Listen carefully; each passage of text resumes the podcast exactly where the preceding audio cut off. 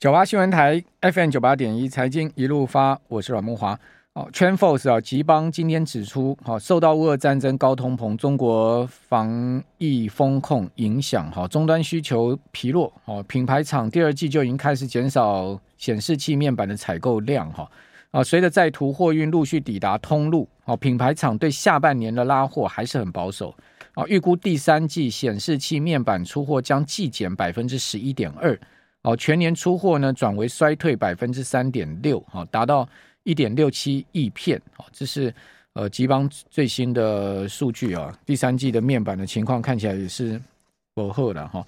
好，那在通膨的降温速度的情况到底会如何呢？好，因为最近原物料价格回跌，所以很多人说，哇，这个通膨应该会出现转折啊，要消要要有消退的情况。那当然，这个商品物价的下跌啊，确实可以让通膨的压力下降哈。比如说，我们看到，呃，三月底到今天呢，就第二季哈，伦敦金属交易所 LME Index 已经下跌了二十三趴，哦，锡在这段时间暴跌了三十八趴，哦，在基本金属里面表现最差哈。那铝价也跌了三成呢，哦，铜价跌了百分之二十啊。乌俄战争爆发之后的基本金属啊，呃，涨幅全数蒸发。哦，所以从基本金属啊，到最近农粮价格的下跌啊，其实这个商品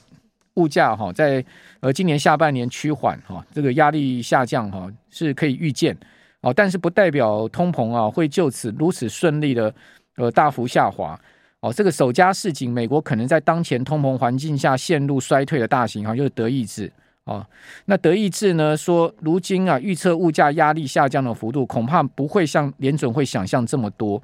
好，那德意志的总经策略师是说啊，观察过去十八个月的市场预期啊，可以发现，无论是专业预测啊，市场或是联准会都没有办法预测通膨可能呃升得更高。好，也就是说错估通膨形势。那德意德银假设哈，也许大家真的忽略某种通膨的基本面变化，而市场确实有低估通膨加温或是物价下降速度不够快的可能性。哦，所以德意志银行的看法是认为说。通膨也许会下来，但是呢，不会是像费的想象的这么顺顺心如意哈，呃，如此快速的这个下滑，或者说呢，明显的下降哈。那富国银行的 CEO 啊，大家知道 Wells Fargo 哈，美国数一数二大的银行，尤其在房贷上面哈，做了非常多的哈房屋贷款的部分呢。那他的执行长 CEO 说呢，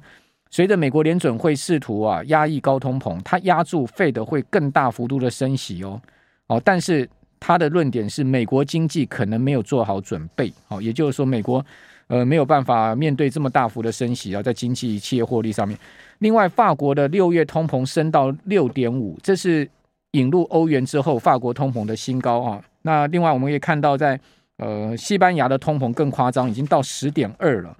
西班牙通膨创下一九八五年来的新高，欧洲现在目前的通膨更更是炽烈的燃烧之中了。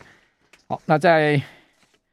三大央行的会议上面，哈，三大央行的论坛哦，这是今天一个非常值得注意的。我们等一下来谈一下三大央行行长说什么。哪三大央行呢？就是啊，英国央行行长贝利，哈，美国联准会的主席鲍尔，哈，以及呢，欧洲央行的呃这个总裁拉加德，哈，他们举行了个论坛。哦，三大央行行长哈，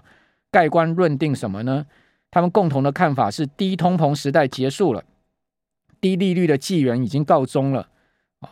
那这个市场认为说，决策们的表态哈，意味着一个重大的转变啊，意味一个重大转变，可能会阻止二零二四年的降息。也就是说，市场可能先前预估二零二四年就要降息是太过乐观了哈。那三大欧美三大央行很罕见的齐聚一堂，传递出一个关键的讯息：是世界正在转向一种更高的通胀机制。哦，过去二十年的低利率政策将不再适用。哦，这个就像上次我在直播有跟听众朋友报告，过去的央行啊，一直要扮演经济掌控或呃这个货币政策主导经济方向过热过冷啊，这个天神的角色。哦，事实上这个货币政策已经快被玩残了嘛。哦，现在目前已经不是他们能掌控了。像这样状况。好，那我们赶快来请教红利投信投资策略部的邓成明副总经理，邓副总你好。主持人好，各位听众大家晚安。好，那邓副总，这三大央行的行长盖棺论定说，低通膨时代结束了。好，您的看法呢？这个包括红利的看法，低通膨时代真的不会再来了吗？就是说，呃，低利率这件事情，好，负利率这件事情，已经是未来不可能再出现的状况了，是吗？呃，我我我是觉得央行他们这样讲哦，但你可以看得出来，其实也是一种无力感。嗯，因为这个部分，它货币政策能管能管的这个部分，等于是供给面断裂的这个问题，他们没有办法很明显的看得出来他们的无力感。嗯，所以他才才才会这么讲，联总会鲍尔才会说，哎，这个经济的驱动力量是不同力量。那你要回到从前的那个 good old times，这好像看起来是几乎是不太可能成功。嗯，那市场的一个论点就是说。呃，你你做这个事情，你要收紧货币政策，你希望同步要避免衰退，他是希望能够成功，但是市场是觉得，通常过去的很多的经验，呃，使然后很多经验都会告诉你，就是这个非常有可能是硬着陆，硬着陆的机会也是有的，而且蛮多次是硬着陆嘛。那但是当然，你看经济的一个状况，当然他现在一直在帮经济做做打气了。那市场也有一些论点，就是觉得说，因为之前有点。有点落后反应，那现在你你这些动作是不是又做的有点小过头？那担心就是政策性政策性 policy error，等于是担心有政策性谬误的这个风险还是存在啊？因为之前是怕你做太慢，现在是怕你做太过。那那整个等于就是市场是看最极端的看法，我现在看到好像明年已经有两一到两码的降息可能性。嗯，那那另外一个看法就是后年可能会开始降息。那如果说央行这样出来，那就要看看晚上。晚上的一个整个公布 PCE 的一个数字到底是怎么样？你你不要出来，到时候你月增率又是又是比上一期又又来的又又又又过去，并没有按照这个之前往下一直掉。那这样的话，市场就会有一些比较比较大的一个 shock。我觉得是这样子。嗯，那你你说央行他们能做所有的事，央行当然没有办法做所有。嗯，对这个。央行一方面，它现在已经有一些无力感了哈。另外一方面呢，它可能对现在目前的呃整个局势啊，呃所所能真正的用用所谓的经济数据，或是说呃或呃经济模型能掌控的情况哦，变得是非常呃非常难以掌控了哈。呃，今天有另外一个消息说呢，白宫正在分析油价涨到每桶两百块钱美金呢、啊，那经济会怎么样？大家不都说油价要回跌了吗？油价要回跌了吗？怎么会白宫去分析说油价如果涨到两百块美金呢？哦，那呃，美国正面临就是说一九八一年来最严重通膨嘛，就四年来最严重通膨。那根据美国民调数据聚合网站就 Real Clear Politics 的周三的数据哈，拜登现在目前的支持率只要三十八点八哈。那百分之五十七的美国人对他的表现不满意。好，那最新的一个报道说呢，美国能源部哈呃正在研究说，如果如果油价涨到每桶两百块美金，哦，但是这是一个假设哈，就是回到白宫正在分析两百块美元的油价，那是真的白宫认为油价真的有可能会涨到两百吗？还是说他们他们是在做什么样的打算呢？其实，其实我个人的想法是，我觉得油价目前的一个供需的一个情况，看起来就是，当然就是呃，OPEC Plus，其实他们有财务预算啊。那因为以前的话，美国是最大的这个消消费者，那现在是美国也是竞争者，所以我觉得要美国去说服这些 OPEC OPEC Plus 去增产，我觉得不容易的。因为 但是这些这些生产者，页岩油生产者，其实他要启动他的一个增产。我看至少要这个三到六个月以上的一个预预估的一个时间，所以也不容易立刻增产。说真的，坦白讲，你要叫他增产，如果说他到时候增产，油价如果真的掉下来，不如大家预期，你你估是不是他他去抓这两百块，目的是要告诉这些页岩油生产商卖卖给他，就是说你你你做六个月的一个评估的话，不会让你六个月之后你增产之后，你又碰碰碰到一个很大的油价下跌，那大家就赔惨。那要给他们一点信心，我不知道是不是这样子，但我是觉得油价按照这样的角度去看哦，就是说连美国政府都出现一个比较比较 rocky 的一个一个一个预估啊，等于几乎是一个峰值非常高的一个数值的一个预估，是代表油价相对而言啦，我我是觉得我是觉得有也有也是有点 overshooting，我个人是觉得啦，按照目前如果大家都认为说经济是有一点点 slide down 的话，经济也是也是也是商品的之一啊。那它这个东西需求，如果说你的一个力量不是这么强大的话，油价怎么不会跌？相对而言，我我觉得，我觉得两百块有点有点太高了一个预测。如果真的到两百块，它真的会把整个全世界经济压扁了。那那那就那那最最后他也会把油价给压死了，自己解决自己就对了。对啊，因为他们白宫真的需要时间去生产。但是消息面真的在讲显示，白宫在研究 两百块钱美元一桶的油价。那要给给那些生产商信息，说你生产到时候油价还有还有上升的空间。那你是生产，你不会说生产完之后你摃龟，结果呢你就赔死。这个世界还是什么不可能？好，那我们觉得回过头来讲，这三大央行行长的事情比较实际一点了。油价两两百块再说了，反正让让白宫去伤脑筋。那这三大央行的行长哈，他们传递的讯息真的很值得注意哈。那这个这次的会议是欧洲央行的年度货币政策的论坛呐。好，这个当然他就是拉加德邀请了这个三大央行的行长，大家一起来讨论。那拉加德作为东道主哈，他。直言说他他说我不认为我们会回到低通膨的环境。哈，他说呢，因为疫情跟大大规模的地缘政治的冲击啊，一些力量被释放出来，那这些力量将改变我们运作的局面。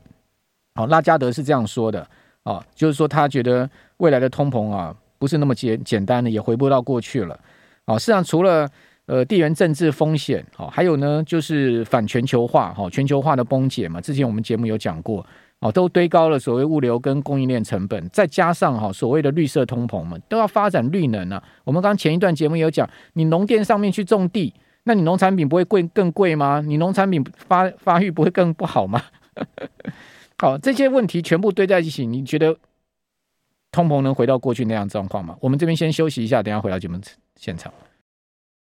九八新闻台 FM 九八点一财经一路发，我是阮木花。哦，股市什么时候转折很难讲啊，但是至少七八九月要先度过嘛。七八九月，我们昨天节目有讲蛮多问题。七月美国要一直公布财报到八月中嘛。哦，八月十五号是辉达的财报，然后七月十三号是美铝打第一棒。那七月十五号是花旗要公布财报，那苹果的财报是七月二十五号要公布。所以你照这样的一个程序去推的话，到到八月。中旬的时候，美国企业财报公布到陌陌生了嘛，尾声了哈，因为像花旗都是他们呃那个辉达他们都是最后公布的，那也就是说七月中开始要面临这个问题，然后联准会的议席会议是七月二十七号要升三码，现在升息三码的几率高达百分之八十几，好，所以七月肯定是一个头痛月，那八月跟九月 不会是好月啊，哦，我们有统计数据，那这个礼拜五的时候，我个人最最后一段直播的时候再跟听众朋友讲好了，好，那。回到三大央行的这个会议哈，在欧洲央行的年度货币政策论坛上，拉加德刚刚说法，我刚刚跟听众朋友报告，哦，他说呢，制造业准时完成任务也是过去二十年压抑通膨下行力量，但是疫情之后全部改变了，哦，这个时代的转变预示更多的动荡哈。事实上，真正要让通膨啊长期下降，不是货币政策，而是生产力的提高了，这是我个人的看法。所谓生产力提高，就是每人产出啊。哦，这个效率增加，哦，大幅增加之后呢，你一定会让厂商的企业获利更好，同时让物价更低廉嘛，大家都有好日子过。哦，这个比货币政策好用多了，但是这也不是央行的责任呢。哦，但疫情之下，哦，供应链的问题、阻断的问题，哦，还有反全球化的问题，都让现在目前的生产力下降了，生产力没提高，反而是下降了。好，那鲍尔是说全球受到。全球化的冲击、人口老龄化、生产低生产效率跟技术发展，都是导致价格不能再保持超低位的情况。你看，重点来了，低生产率啊，所以是状况是这样子哦。好，然后英国央行行长贝利说，通膨是应对一系列大规模而且接连而来的供应链冲击的方式。当然，这个会影响到预期，把所有因素考虑在一起，哦，通膨就不具有传统意义上的短暂性。那三大央行的行长都这样告诉你了，你就不要预期通膨会快速下来，而且回到原点了。那那我们继续来请教红利投信投资策略部的邓胜明副总经理。邓副总，如果真的未来情势是这样子的话，那全世界金融市场会如何变化，如何应应呢？如果是这样看的话，我我已经看到那个升息几率年底的时候，原本大家看 policy rate 是三点二五到三点五，现在已经飙到三点七五到四了。那你看，完全是 mark up。呃，再加两码，原本说，呃，你七月份如果是升三码，对不对？九月份，呃，可能升两码，现在九月份也变三码，等于就是你你十一月份原本升一码，对不对？现在可能升两码，等于又往上升了一码。可是我我想看到的是，就是十年债息的动态啊。嗯，十年债息如果因为这样的话，那十年债理论上应该不不可能维持在目前的三点零五，还掉下来，等于就是过去一两天它要往下掉十个 bps，等于就是市场其实它是很非常有效率的、非常动态的在 pricing 联准会或是这三大央行讲这个事情啊。那就认认为就市场等于在摸石头过河嘛，等于他们认不认同这个三大央行他们的一个说法？那还是说？他他们觉得他他们有还是有政策性谬误的可能性啊，那等于就是经济的确是会被他们这样打下一棍子打下来啊，所以所以 因为十年债息它的一个趋势反应是长期的景气啊，所以他就觉得你你这样就是说你坚定升息的话，那景气一定会被你一一棍子打昏啊，这种可能性看起来这个几率一直在上升。我们注意到这个当然现在还没有超过一半，但是有些投行好像已经开始估到一半了，一半可能会经济有下行。不是下行而已，经济有衰退的可能性，那等于是可预见的未来，这种可能性其实是跟大家一起并行的这种可能性。好，呃，您今天带来一份摩根大通小摩加红绿投信的有研究报告，那可以来跟我们听众朋友谈一下这份研究报告吗？可以。那我想第一个就是联准会，因为这三大央行延续这个议题，但鲍尔在他稍早之前，他上周他出席听证会要讲，就说美国经济趋缓嘛，那他也承认升息的一个影响。软要软着陆有相当的挑战，意思就是说还是有硬着陆的可能性。那他他要不惜代价压抑通膨，好，这个鹰派的这个这个说法，echo 他这个三大央行的一个做法。但他也讲到，就是只能从需求面去控制这个通膨，没有办法控制油价，无力感。那这个利率来讲啊，十二月份的基准利率原本是三点二五到三点五，那现在看起来可能会上去到三点七五到四这种可能性啊。那当然我们的看法就是说，你整体来讲，呃。你你你你这个今天晚上就要公布 PCE 嘛？那等于这个数字，你到时候你年率如果说又冲到五五百分以上，月率如果是零点五以上的话，超过市场预期，那我觉得就是会有会有会有压力啊。那另外刚像，我们觉得供应链断裂的部分哦，你要是看全球 PMI 标普帝国制造业费城制造业指数供应速度那个 Z 值其实有一点，它的速度有点有点加快了嘞。我觉得好像已经加快接近到最近三年的均值。有点脱脱离之前的一个等于就是呃高峰，就是说它现在现在越越供应越快，是不是这个部分的压力开始减轻了？那未来会不会这部分不会成为通膨压力的一个推手？我觉得要去观察了。等于你你这几个指标去看一看，因为联准会对三大央行讲这些东西，等于是他是看 long term 嘛。那市场担心就是你你是不是政策谬误？所以这个角度去看，还有一点就是月底过了，那月底的一个加码。加码等于就是呃，基金经理人加码月底过了，那七月份开始，那所以不会有加码效应了。等于就是刚主持人有讲，等于是重大的一个这个获利的数字开始会影响，会会影响大盘。所以这个部分来讲的话，但你看就是指数，我觉得还是维持在关键的一个点位，并没有实质的一个一个跌破了。我看到另外一个报告是，就是小摩他在讲，他是说新兴市场啊，价值股啦、商品股，甚至银行有一些部分的银行股，他说以前就是如果你经济有衰退疑虑的时候，他们这几个几个策略其实都占不了便宜。但是今年上半年却是高奏凯歌，他觉得 在在整个市场来讲的话，他觉得呃趋势而言有一个现象很有趣哦，就是说他他观察到过去一一段时间，等于就是银行股的一个股价相对表现跟那个十年债息的一个走势哦，十年债息现在高挂在上面，对？银行股没有上去，他说未来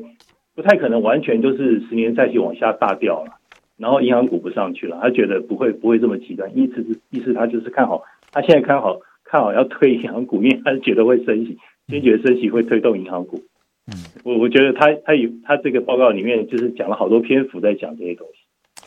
好，呃，其实其实最近看到一些经济数据的部分哈，都不是太好。哦，今天另外一个值得大家注意的就是日本，日本的这个呃经济产业省发布的经济数据啊，哦，说日本的呃工业生产呢、啊、掉到两年来降幅是两年来最大。哦，日本五月的工业生产指数啊，哦较前月大减了七点二趴到八十八点三，呈现连续两个月下滑，这个降幅是二零二零年由疫情五月以来最惨。哦，那当月日本工业生产指数的。呃，年减也达到二点八趴，哦，那五五五月份哈，日本全部十五种业业种中有十三种呈现下滑，其中汽车工业大减八趴，哦，另外电气、情报、通讯、机械工业大减了十一点三趴，好，晶片设备在内的生产用机械工业下滑五点一趴，哦，所以今天日本的半导体设备股大跌嘛，所以从日本你可以看到韩国，我们刚刚讲晶片那个韩国统计局局的晶片数据。年比增了五十三趴的库存，哦，到今天台台经院的这个产业的这个景气景气调查，哦，你看台日韩的这个指呃这个同步指标全部都出现这个状况，哎，所以所以邓副总，这个这个经济的问题现在看起来已经是迫在眉睫了。这同同全球各国，你看台日韩就是主要亚洲出口国，全部都是这样的状况啊。就是库存库存过剩的问题，库存过剩，然后生产下滑，然后呃订单的问题，就算是供应链缓解了，大概经济也垮了吧？只有今天中国大陆公布出来制造业 PMI 又回到五十以上，算是众多不好消息里面的一个相对比较好的消息。我觉得中国的起风了，就是它，而且它经济它推出六个面向三三项细则嘛，而且最近整个细则五月底都推出来，但是后来是因为七月份。等于是六月要等年准会的那个消息嘛，后来才开始往上攻。然后我我觉得中国可能会对需求吧，整个原物料的一个需求、工业的一个活动的一个增温，提供一些活水源头啦。那我觉得这个部分的话，可能要仰赖中国大陆 整个整个经济增长。而问题，大陆经济呃，就算它能能能往上拉，它也带不动全球啊。它它的部分先把它的均值先拉起来嘛，因为今今年的话整年它要达到五点五，我觉得比较困难一点，等于就是 INF 估它只有四点五到四，四点五到四点四，所以它这个数字要先回到接近四点五到五中间，先把自己的均值拉起来，然后看看能不能外溢的一个效果，经济增长，然后不要让相对来讲的话，稍微让整个 slide down 的一个经济不要完全觉得就是都没有一些好消息，像可以可以做一个期待。好。呃，不知道听众朋友，你们在各产业有没有好消息？在个别的微观产业上面有没有好消息？总经的数据，我们看到全世界各国现在目前的状况哈，都是在急转直下了。这个就是从台湾啊到日本到韩国哈，那大陆是因为之前低迷线拉上来，美国也是在往下，欧洲也是在往下。好，非常谢谢邓邓胜明副总经理，谢谢。